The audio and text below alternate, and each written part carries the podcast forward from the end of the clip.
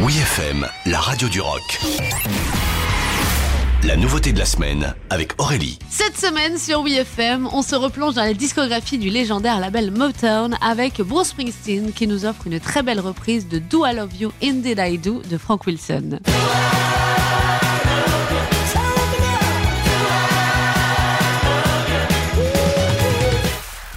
De ses 73 ans, Bruce Springsteen nous montre encore une fois qui est le patron avec cette réinterprétation de ce classique soul joué pour la première fois en 1965, dans lequel le boss nous montre tout son amour pour la musique soul et rhythm and blues de l'époque.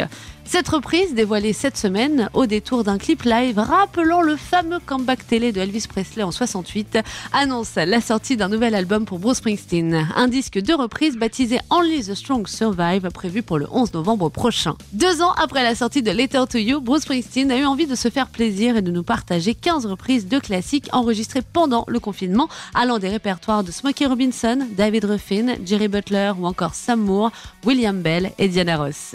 Il explique, je suis retombé amoureux de toutes ces grandes chansons, de ces grands auteurs et de ces grands chanteurs, tous encore sous-estimés à mon avis, et j'ai redécouvert grâce à ce projet la puissance de ma propre voix.